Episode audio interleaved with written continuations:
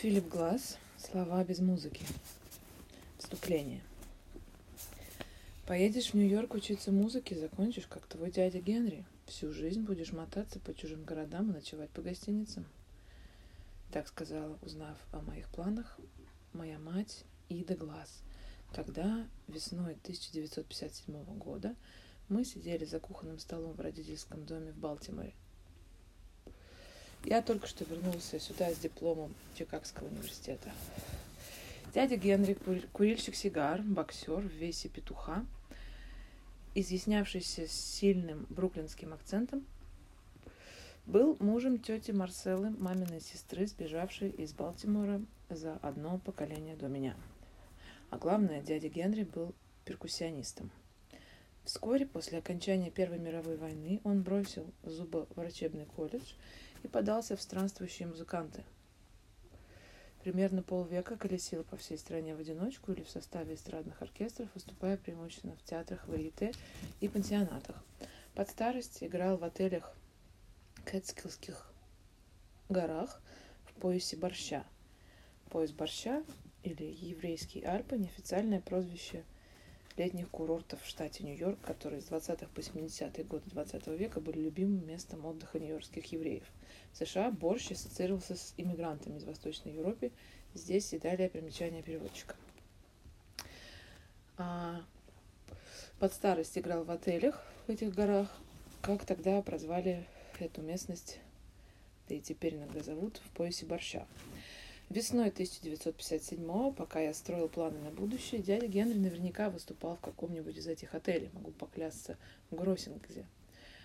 Так или иначе, дядя Генри был мне симпатичен, и я считал его отличным человеком. А перспектива мотаться по чужим городам и ночевать по гостиницам мне, поза... меня, признаюсь честно, ничуть не пугало. Скорее, меня одаримо влекла, мысли наполнить всю жизнь музыкой и путешествиями – Одна мысль об этом окрыляла. И что же? Спустя несколько десятков лет оказалось, что моя мать как в воду глядела. Эту книгу я начинаю писать в дороге, направляясь из Сиднея в Париж, а, с заездами в Лос-Анджелес и Нью-Йорк и с концертами во всех точках маршрута. Конечно, моя биография не сводится к перемещениям в пространстве и ночевкам в гостиницах, но в моей жизни им отведено значительное место. И до глаз – всегда отличалась проницательностью. К моменту, когда состоялся тот разговор, я, молодой, безрассудный, любопытный, обуреваемый множеством планов, уже давно занимался тем, что стало делом моей, всей моей жизни. В шесть лет я начал играть на скрипке, в восемь на флейте и фортепиано, в пятнадцать сочинять музыку, а теперь, закончив университет, нетерпеливо рвался в реальную жизнь, которая, для, которая, как я знал наперед, будет связана с музыкой. К музыке меня тянуло с измальства. Я чувствовал, что это мое, знал, что весь мой жизненный путь ведет меня к ней. В семье Глазов до меня были музыканты, но большинство родней полагало, что музыканты возвращаются в каком-то не вполне порядочном мире, а образованный человек не станет связывать свою жизнь с музыкой. В те времена исполнение музыки оплачивалось невысоко – а всю жизнь петь по ресторанам не солидное, как тогда считалось, занятие. Родителям казалось, что на поприще, которое я выбрал, ничего не оградит меня от удела ресторанного певца. Им и в голову не приходило, будто я могу стать кем-то вроде Ивана Клеберна. Нет, они думали, что я повторю судьбу дяди Генри. По-моему, они не имели даже отдаленного представления о высшем музыкальном образовании. Я несколько лет думал, сказал я и понял, именно этим я хочу заняться. Честно говоря, мама отлично знала мою натуру, я был целеустремленным юношей. Если говорил, я это сделаю, то просто шел и делал. Мать знала, что я не восприму ее возражения всерьез, но сочла, что высказать их вслух ее долг. Мы оба заранее знали, что ее слова никак не повлияют на мое решение. На следующий день я поехал автобусом в Нью-Йорк, который уже несколько десятилетий был столицей культуры – финансов и предприимчивости, что попытались, чтобы попытаться поступить в Джульярдскую высшую школу. Но вышла заминка. К тому времени я был автором нескольких опусов и неплохим флейтистом, но ни в сочинении в музыке, ни в игре на флейте не преуспел настолько, чтобы служить место в этом учебном заведении. Тем не менее, я пошел на прослушивание на факультет деревянных духовых. Экзаменационная комиссия состояла из трех преподавателей, из трех отделений, флейты, кларнета и фагота. Я сыграл перед ними, и один из экзаменаторов высказал себя великим прозорливцем. Он благожелательно спросил, мистер Гласс, а вы действительно хотите стать флейтистом? Понимаете, я сыграл не очень хорошо. Флейтой я владел, но во мне не чувствовалось энтузиазма, без которого успех недостижим. Ну, в общем-то, сказал я, я хочу стать композитором. Вот видите, вам стоило бы экзаменоваться по композиции. Мне кажется, я к этому пока не готов, ответил я. Я осознался, что сочинил несколько вещиц, но отказался их показывать. Я и сам знал, что в этих первых пробах пера нет ничего интересного. А приезжайте-ка сюда осенью и запишитесь в нашу школу на отделение дополнительного образования, посоветовал профессор. Там читают теорию музыки и композицию. Поработайте какое-то время над своими сочинениями, а затем на их основе будет принято решение, возьмут ли вас на отделение композиции. Отделение дополнительного образования или просто дополнительное считалось образовательной программой для взрослых. Им руководил блестящий преподаватель Стэнли Вульф, сам талантливый композитор. Было решено, в течение года я подготовлю к серьезной, к серьезной попытке попасть на отделение композиции, а после чего моим преподавателям дадут оценку мое заявление о приеме Джульярд рассмотрят. Естественно, именно такой шанс я искал. Я поблагодарил за совет и в точности последовал ему. Но для начала передо мной встал материальный вопрос. Чтобы приступить к учебе, требовались деньги. Правда, я рассчитывал, что немного освоившись Джульярде, найду какой-нибудь приработок. А пока вернулся домой на автобусе компании Greyhound и устроился на самую лучшую в окрестностях, на самую лучшую работу в окрестностях на завод Бэтлем Стил в Спарроуз-Пойнте, штат Мэриленд. Это был типичный рудимент промышленности начала XX века. Оборудование успело сильно устареть и износиться, поскольку я умел читать, писать и считать, что в те времена было редкостью среди работников Бэтлехем Стил, меня определили в весовщики. Это означало, что я, управляя краном, взвешивал огромные емкости с гвоздями и вел дотошный учет всей продукции нашего цеха. К сентябрю я скопил 1200 долларов с гаком, неплохие деньги по меркам 57 года. Осенью я снова приехал в Нью-Йорк и записался на курс композиции к Стэнли Вульфу. Но прежде чем углубиться в детали моих первых лет в Нью-Йорке конца 50-х, я должен заполнить несколько лакун в своей биографии. Часть первая. Балтимор.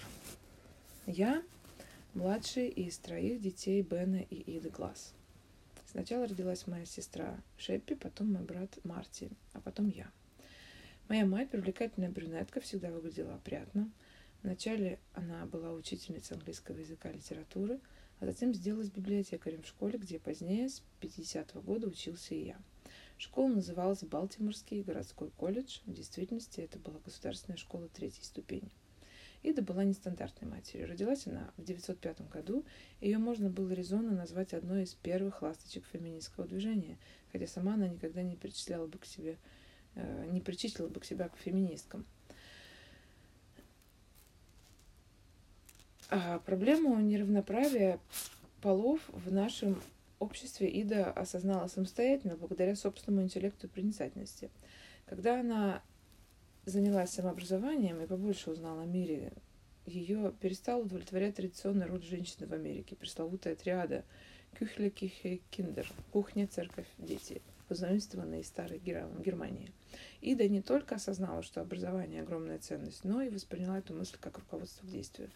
В результате она намного превзошла по образованности всю нашу родню. Часть своей зарплаты она тратила на дальнейшую учебу, окончила магистратуру, написала диссертацию. Когда мне исполнилось 6 лет, а Марти и Шеппи было, соответственно, 7 и 8, у нас в семье установился новый обычай. Все трое детей на целых два месяца отправляются в летний лагерь, а Ида куда-нибудь учиться. Насколько я помню, она ездила то в Швейцарию, то в другие американские города. Она раз привезла нам всем швейцарские наручные часы, наверное, недорогие. Мы, во всяком случае, продержались мои, во всяком случае, продержались недолго, недолго, но мы ликовали. Марти и я могли бесконечно сравнивать наши часы, чьи лучше. Когда мама уезжала на учебу, отец один управлялся в своем магазине грампластинок General Radio, который находился в центре Балтимора в доме номер 3 по Саут Говард Стрит. Отец любил в маме эту тягу к независимости и поощрял ее начинание. Мой отец Бен родился в 909 году. Это он старше мамы на 4, младше мамы на 4 года. Работать пошел в 17-18 в компанию Pep Boys, которая специализируется на запчастях и автосервисе. Он ездил в Новую Англию и открывал новые магазины. Самоучкой освоил профессию автомеханика, успешно чинил автомобили.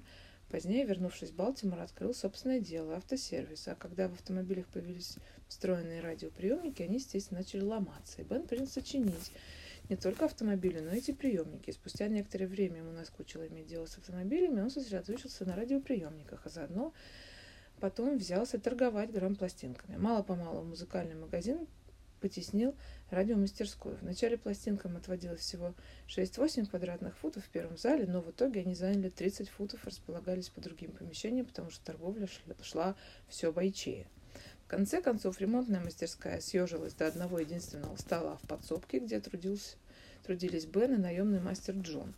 Мой отец был настоящий горой мускулов.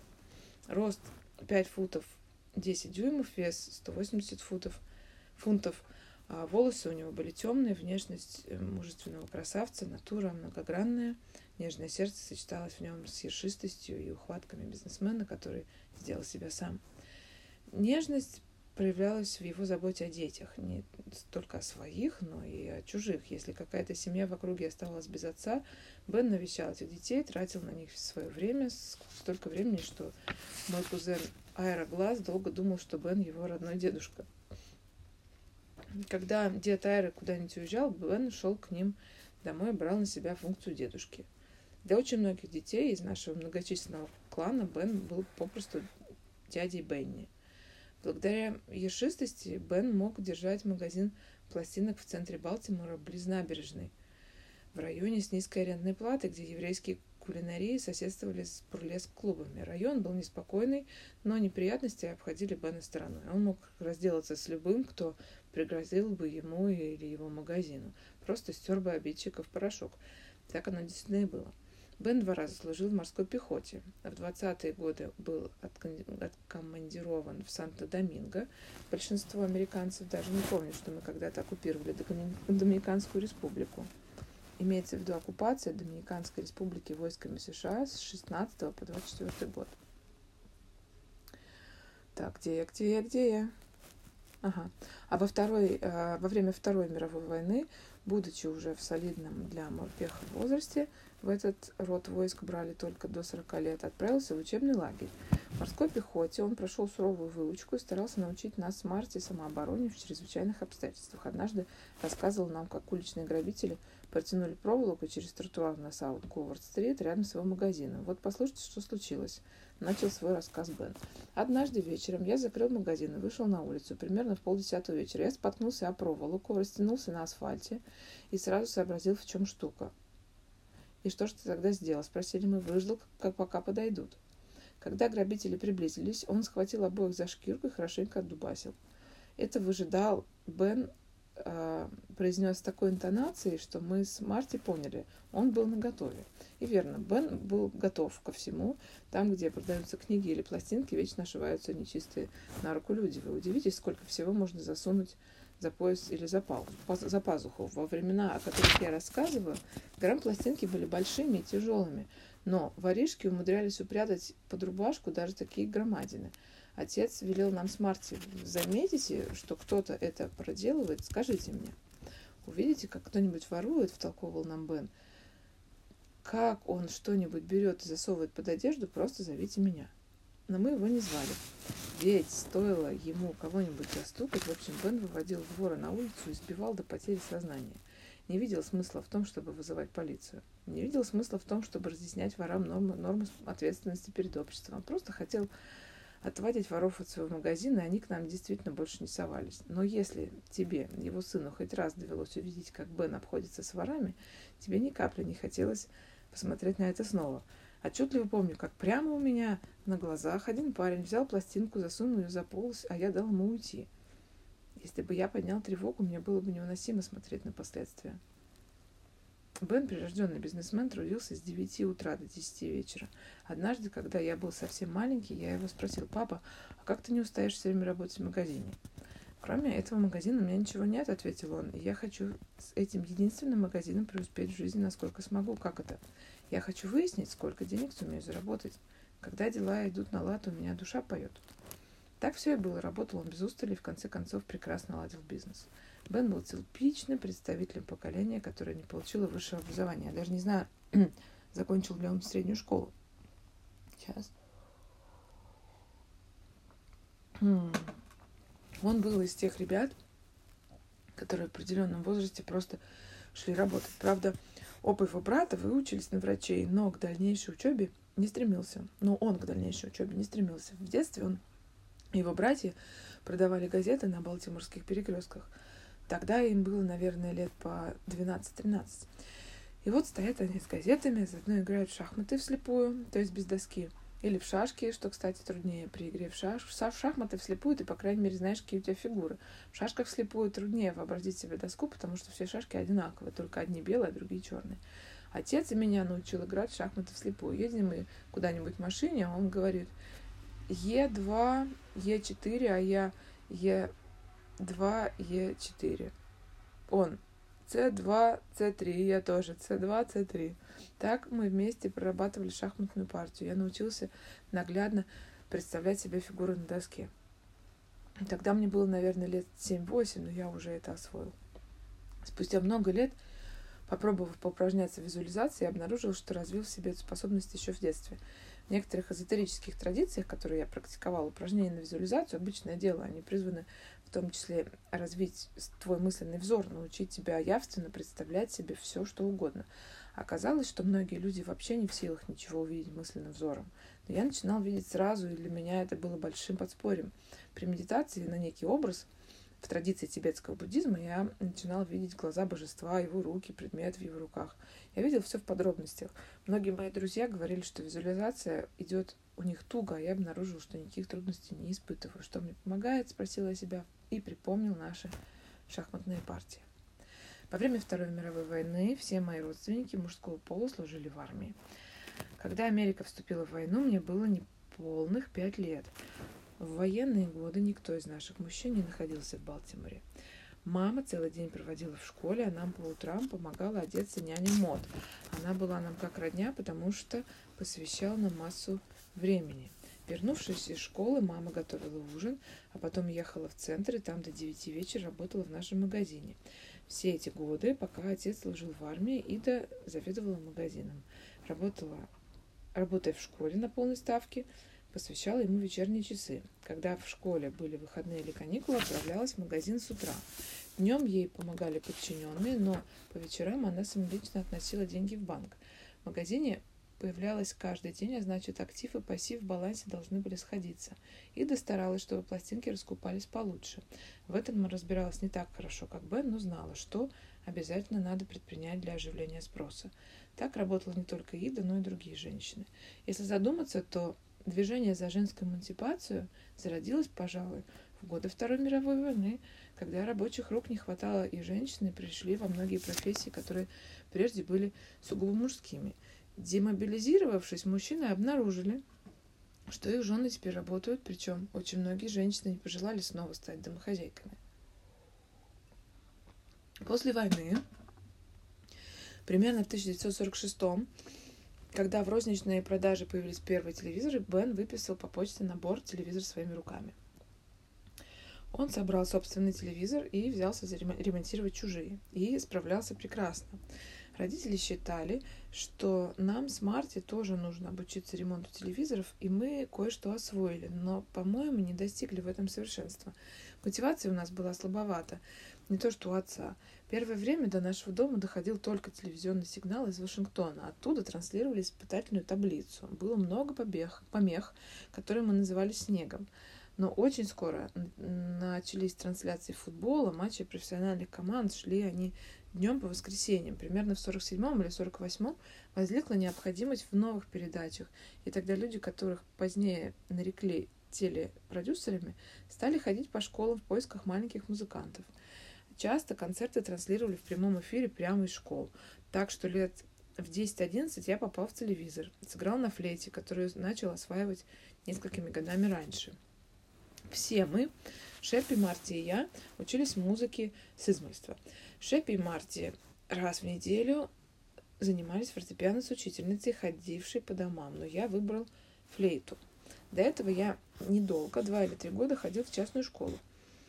С шести лет в начальной школе, называется она школа «Парк», я учился играть на скрипке на групповых уроках, но почему-то скрипка у меня, как говорится, не пошла. Странно думать об этом теперь, после того, как я столько написал для струнных инструментов, солы, квартеты, сонаты, симфонии. Так или иначе, я помню, что у одного мальчика, который учился в нашей школе, на класс старше меня, была флейта. Мне казалось, что это самый красивый инструмент из всех, что я успел увидеть и услышать. Научился играть на флейте мне хотелось больше всего. Я попробовал и играл на ней до 30 лет. Собственно, даже на своих первых профессиональных концертах я играл не только на клавишных, но и на флейте. Вскоре я узнал, что если принесли, принести флейту в школу, то после уроков придется прорываться домой с боем. В те времена дети друг друга подкалывали. «Эй, а на кожаной флейте поиграть не хочешь?» Это считалось верхом остроумия. Кожаная флейта, обхохочешься.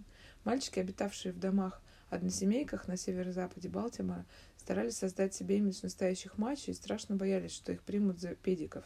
Они до ужаса боялись всего, что им казалось девчачьим, а флейта в их понимании была женским инструментом. Почему? Потому что она длинная, и в нее надо дуть, что ли. Кретинский взгляд на жизнь через призму пошлости. Мой брат в буквальном смысле организовывал драки. Говорил мне, ну ладно, встречаемся вон там, дерешься с тем-то. Вот забавно. Меня весь день держали за табака. Теперь задним числом я понимаю, что брат служил мне добрую службу. Он сказал, а может, подерешься с этим парнем, просто поскажи ему, что ты, чего ты стоишь. И мы отправлялись в парк, и я врезал своему противнику по первое число. Инцидент был исчерпан. А тот парнишка не особо рвался со мной драться. Я был чуть ниже ростом, но знал, я его по асфальту размажу, и мне это удалось, а как, сам не пойму, потому что я вообще не умел драться. Но я просто стиснул кулаки и задал ему трепку. В конце концов, меня оттащили от него силой. Случилось это, когда мне было, наверное, лет девять, а может десять. Я не был отчаянным храбрецом, не любил драк, но тогда почувствовал, меня приперли к стенке, хочешь не хочешь, надо давать отпор. Будь тот парень хоть шесть футов ростом, я все равно раздела бы его под орех. После этого мне больше никто никогда не подкалывал. Меня никто... Блин. После этого больше никто никогда не подкалывал меня насчет флейты. Господи, как сложно читать это вслух. Я такие книги всегда читаю по диагонали, со скоростью звука просто. Про себя. Но вслух это читать, блин. Так. Ну, я же вам обещала всем. Угу. И себе. 1945 году, когда папа демобилизовался и вернулся домой, наша семья переехала из центра в район, застроенный домиками на одну или две семьи. Наш дом стоял на Либерти Роуд, по которой раньше ходил трамвай 22. Как минимум в течение шести лет, пока в 1952 году я не уехал учиться в Чикагский университет, 22 играл в моей жизни важную роль.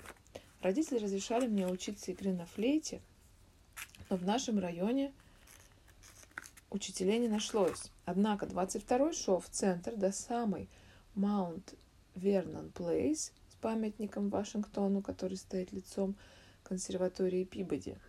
В трамвае были желтые плетеные кресла, как правило, грязные. Обслуживали его двое. Вагоновожатый сидел в кабине, кондуктор собирал деньги за проезд по 10 или 12 центов.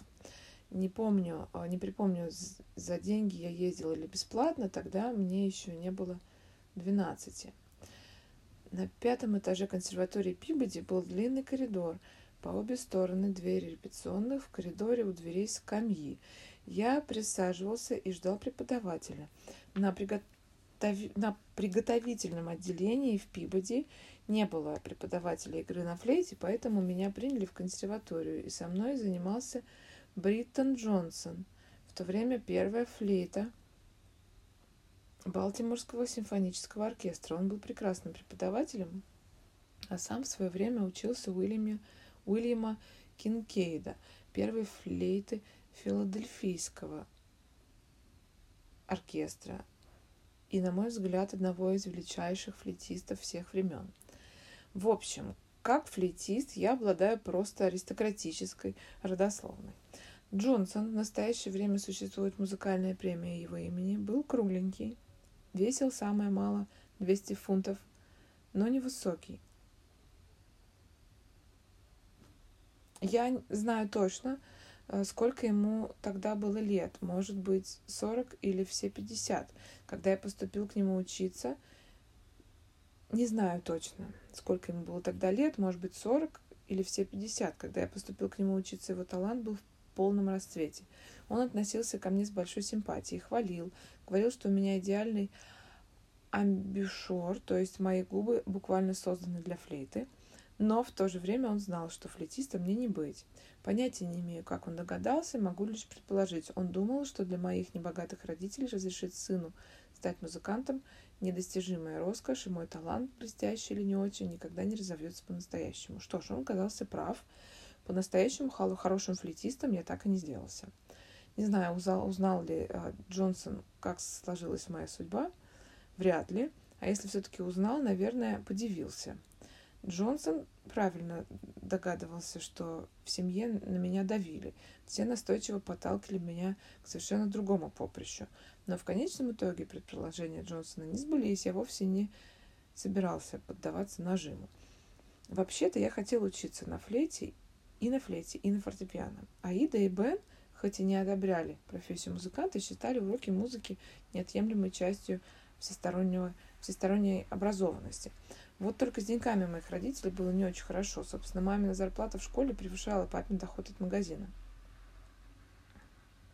И все же, хотя семейный бюджет был невелик, оплата образования считалась одной из первоочередных родительских обязанностей, и поэтому нас учили музыке. Но наша семья могла раскошелиться только на одного учителя для каждого ребенка, вот мне и пришлось ограничиться флейтой. Это обстоятельство меня не останавливало. Когда к брату приходила учительница музыки, я тихо усаживался рядом с неотрыв... и с неотрывным вниманием следил за уроком. Едва занятие кончалось, а ученица уходила, я мчался к пианино, которое вскоре после переезда, переезда в 45 году чудесным образом появилось в нашем доме, и играл все, что было задано брату. Марти, естественно, ужасно досадовал, ведь я играл лучше него. Он был убежден, что я ворую его уроки. И был прав. В гостиной, где стояла пианино, я действительно заявлялся, чтобы своровать урок. Марти спихивал меня с табурета и начинал гонять по комнате, отвешивая подзатыльники. Но я считал, что дешево отделался. За уроки музыки я был готов платить дороже. Задним числом мне кажется весьма примечательным то, что в возрасте 8 лет и я, пообедав дома, раз в неделю ехал без сопровождения на трамвае в центр Балтимора, а после часового урока садился на тот же 22 и уже в сумерках возвращался домой. Сходил на остановке Хиллсайд Роуд и пускался бежать. Старался поскорее проскочить шесть кварталов от остановки до дома, потому что дико боялся темноты. Однако, хотя мне и мерещились призраки и мертвецы ни у кого, ни у меня, ни у родителей моих учителей, и в мыслях не было, что мне стоит опасаться каких-то живых реальных монстров. Впрочем, в Балтиморе 45 -го года таких и не водилось. Вдобавок, все трамвайные кондукторы скоро начали узнавать меня в лицо и усаживали вперед рядом со своим местом. Позднее мне разрешали брать дополнительные уроки – и днем по субботам я учился у Харта, первой перкуссии Балтиморского симфонического оркестра. Занятия были не индивидуальные, а групповые для 6-8 детей. С особым удовольствием я играл на литаврах. Сегодня я охотно пишу музыку для ударных, но одновременно мы обучались классическому чтению с листа и выполняли упражнения на тренировку слуха. А все это я ненавидел без малейших объективных причин. Позднее, уже будучи взрослым человеком, даже опытным музыкантом, я осознал, что слышу музыку как-то странно. В чем эта странность, я до сих пор не могу сформулировать. Наверное, у меня было что-то не то со слухом, какое-то редкое явление. Великая преподавательница Надя Буланже, у которой я два года с лишним учился в Париже, неустанно составляла для меня упражнения на развитие слуха. И, наверное, в результате проблема была устранена, хотя я так и не понял, в чем она состояла, а теперь уже некого спросить.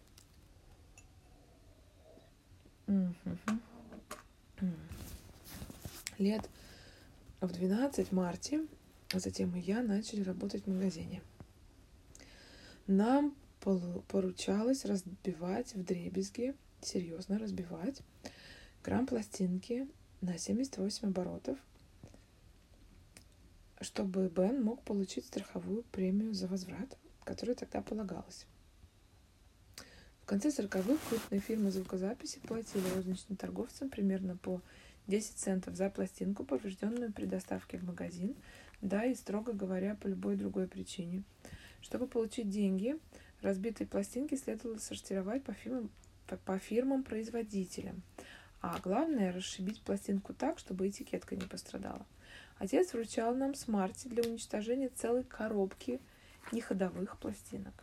Кстати, не все они накапливались именно в папином магазине General Radio. Бен затеял дополнительный бизнес, скупал неликвиды в других магазинчиках по всему Мэриленду, Вирджинии и Западной Вирджинии. Насколько я помню, за эти совершенно целые, но не нашедшие своего покупателя пластинки он платил до по 5 центов штука. Мы с Марти их разбивали, раскладывали по разным коробкам. Одну, в одну пластинки производства RCA, в другую продукцию Деки или Blue Note или Columbia. А производители забирали их у Бена, выплачивая ему по 10 центов. Так Бен удваивал вложенные деньги, а нам давал полезное и приятное занятие. А мы с Марти почти все время проводили в полуподвале магазина. То сортировали пластинки, то разбивали их, то шли к мастеру Джону, проверяли радиолампы, пытались внести свой посильный вклад в починку тогдашних ламповых приемников. Среди покупателей были и любители хиллбилли.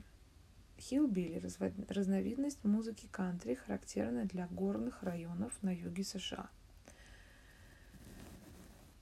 Хиллбилли, как мы называли этот стиль.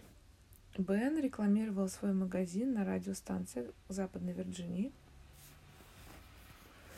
вещавших в Апалачах, и покупатели присылали ему заявки, а он высылал им пластинки наложенным платежом. Не думаю, что народная музыка Апалачи ему особенно нравилась, но он в ней разбирался, стал разбираться и я. Однажды, когда мы с Марти были еще совсем юный отец открыл дополнительную торговую точку в афроамериканской части Балтимора, и мы с братом все лето продавали музыку в стиле ритм и блюз ребятам намного, немного старше нас. Я переслушал всю поп-музыку, которая тогда выходила. Она нравилась мне своей живостью, изобретательностью и юмором тоже.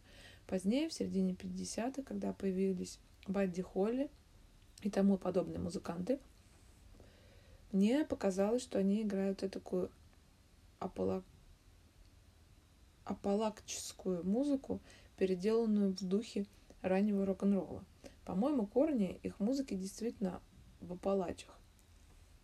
Они перекладывали на бас-гитары музыку, сочиненную для банджо, выстраивали басовые линии и стучали на барабанах оф-бит, и меня восхищало, сколько во всем этом необузданной энергии.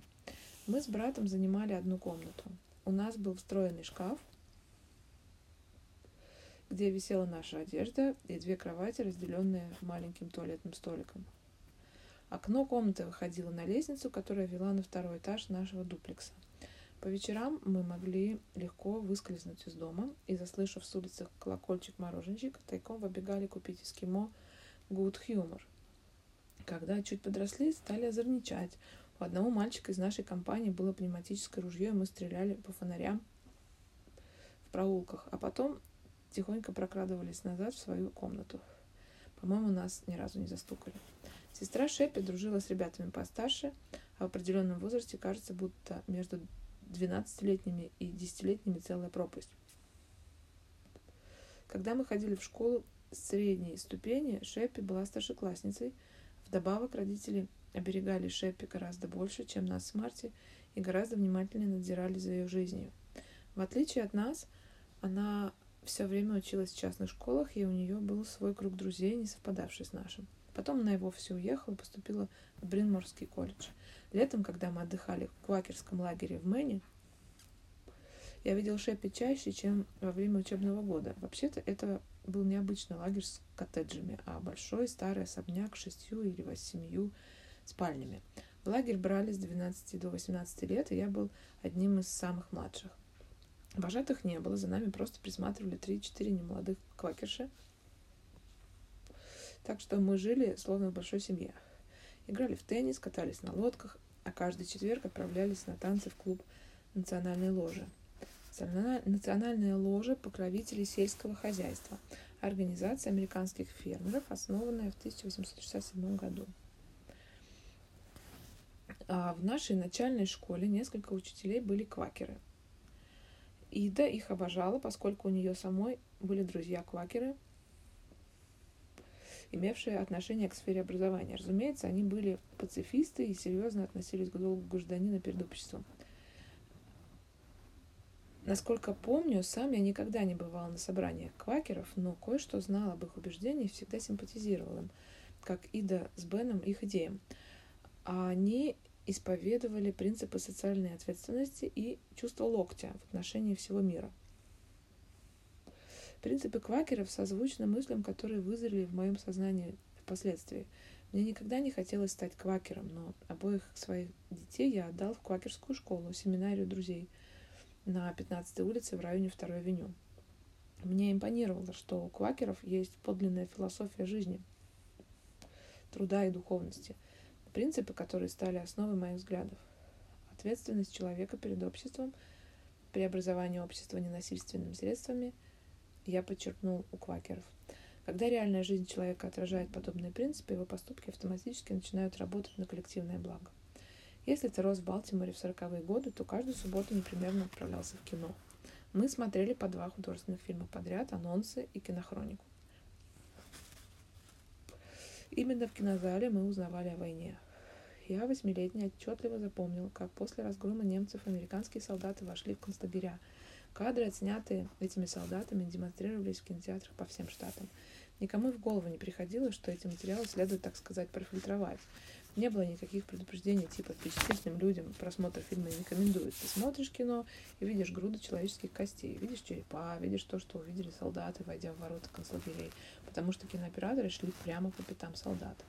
В еврейской общине и прежде знали про лагеря смерти в Германии и Польше. Евреи узнавали об этом из писем и весточек людей, которым порой удавалось вырваться из лагерей. Но в Америке эти факты не были общеизвестными. Некоторые американцы не верили, что это происходит на самом деле, а правительство об этом не сказывалось. После войны в Америку двинулись беженцы, и моя мама немедленно взялась им помогать. В 1946 наш дом сдался, сделался перевалочным пунктом, приютом бывших узников, не имевших другого пристанища в Штатах. У нас перебывала уйма народу. Приезжали, жили несколько недель, а потом где-нибудь пристраивали. Я по малолетству их боялся. Они ничем не походили на людей, которых я привык видеть вокруг. Какие-то костлявые дядьки с номерами, вытатуированными на запястьях. Они не говорили по-английски, выглядели так, словно побывали в преисподней и вернулись. Собственно, так оно и было. Я знал только, что они пережили что-то ужасное. У моей матери были свои представления о том, что такое социум, гораздо более четкие, чем почти у всех ее в ее окружении. Далеко не каждый приглашал беженцев пожить в своем доме, но Ида втянулась в усилия по расселению приезжих из Европы. Ида составляла для них учебные программы, как выучить английский, как получить профессию, как встать на ноги в Америке. Ида и Бен были живым олицетворением идеалов доброты и заботы о ближнем. Они, эти идеалы они передали нам.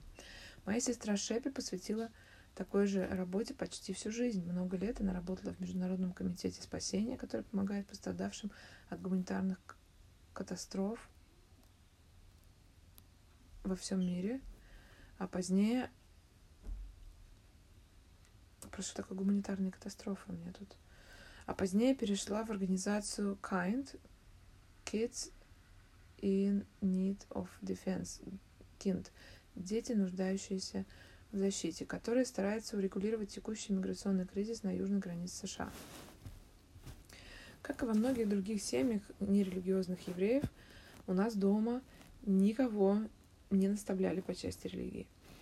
Правда, иногда на Песах мы ходили в гости к нашим родственникам. Жили мы в нееврейском районе. К Рождеству на деревьях перед домами загорались рождественские гирлянды.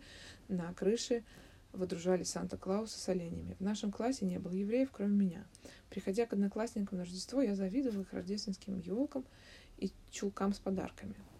В некоторых районах Балтимора, например, а, в Роллин-парке, недалеко от университета Джонса Хопкинса, жители вешали у себя на воротах таблички «Собаками евреям вход воспрещен».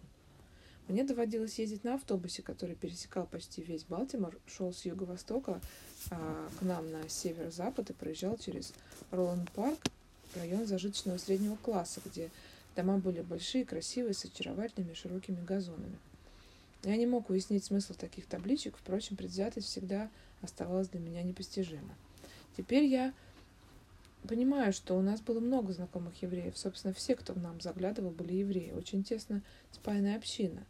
Нет, мы не соблюдали религиозные предписания, не говорили между собой на идише или древнееврейском. В нашем кругу это никого не было свойственно. Но воскресным утром мой отец непременно говорил, пойдем, сынок, надо купить бейгелов. И мы ехали на машине в Восточный Балтимор, в старой еврейской кулинарии, покупали бейгелы, кислую капусту, пикули прямо из бочки везли домой. Мамины братья пожелали, чтобы мы посещали курсы древнееврейского языка, и мы с братом дважды в неделю, пока нам не исполнилось по 13 лет, отправлялись на занятия. Но на самом деле Марти и я с его подачи почти каждый раз шли не на урок, а в бильярдную, которая была неподалеку от синагоги, и играли на бильярде до четверти шестого, пока следовало возвращаться домой. Мама в эти часы находилась на работе в школьной библиотеке, папа в своем магазине, никто даже не догадывался, как на самом деле мы проводим время. Несколько слов на древнееврейском и идише мы все же знали от бабушек и дедушек. Семья моей мамы приехала из Белоруссии, семья отца из Литвы. Мамина родня жила на Брукфилд-авеню в доме 2028, а мы рядышком в 2020 и мама часто навещала родителей. Насколько я помню, они тоже не соблюдали религиозных предписаний, но говорили между собой на идише, и когда мы у них сидели, слышался только идиш. Собственно, я в жизни не слыхал ни от кого, ни одного родного, ни, ни от кого из них, ни одного английского слова. Но в те времена, а маминых родителей не стало, когда я был еще маленький, я понимал все, что они говорили. Мамин отец вначале сделался тряпичником, распространя... распространенное для его эпохи занятие. Тряпичники ходили по улицам и подбирали а, все хоть сколько-нибудь ценное. Позднялся... Позднее он взялся отливать шлакоблоки на продажу, и с этого начался его небольшой магазин стройматериалов. Затем он наладил торговлю фанерой. Под конец жизни он имел уже самую заправскую фирму – и так начал мой дед с небольшого магазина, а когда я вырос, дедовы сыновья, мамины братья сделались бизнесменами и владельцами недвижимости. Были у нас в роду и музыканты, в основном по отцовской линии. Моя двоюродная сестра Севия училась классической музыке, была пианисткой. Кое-кто работал на эстраде. В общем, одни родственники занимались классической музыкой, другие принадлежали к миру поп-музыки. Папина бабушка Фрида Глаз приходилась тетей Эллу Джолсону, Э, американский певец и актер, состоя... стоявший у истоков популярной музыки США. Так что я его кровный родственник. Глассы и Джолсоны – кузены. Но этот факт я узнал спустя много лет, приехав выступать в Цинциннати. Некий элегантный господин вручил мне визитную карточку. Он был такси... дантист по имени Джолсон. «Я ваш кузен, один из многих», — сказал он. «Значит, Джолсон родня глазом?» — спросил я. «Да», — ответил он, — «мы ваши родственники». Как я уже намекнул, родня по маминой линии недолюбливала музыкантов. Слава Элла Джолсона не производила на них особого впечатления. Мы-то выросли в Балтиморе, но в Нью-Йорке дела, дело обстояло так.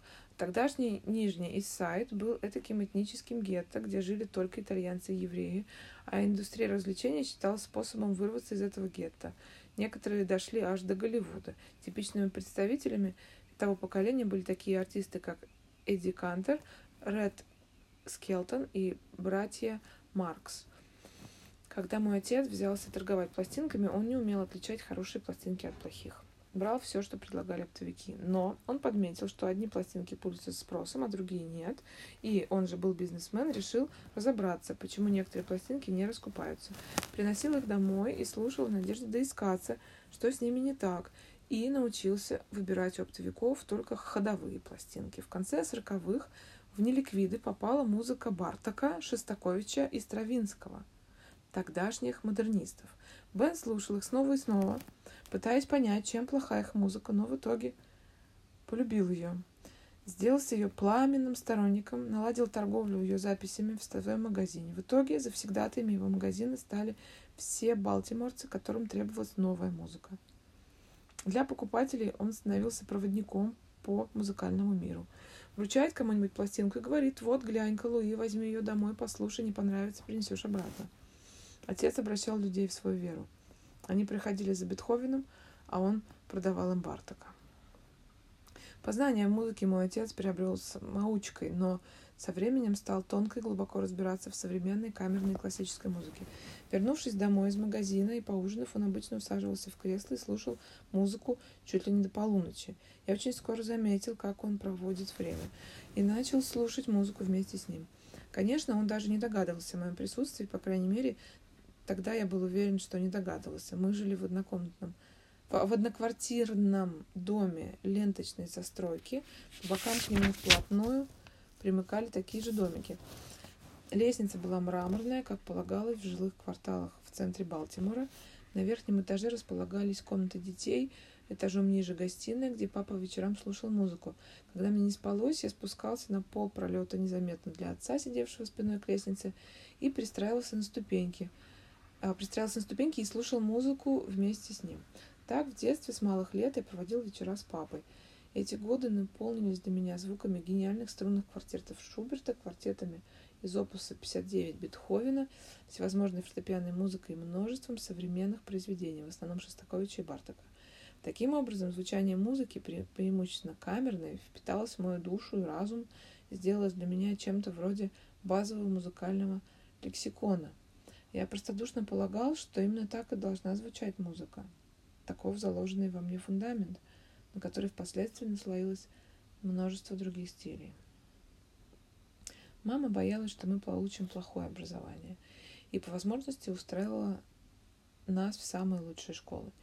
Мой брат и сестра учились в частных школах, но должно быть платное образование для всех троих было нам не по карману, и я пошел в государственную школу, где работала мама.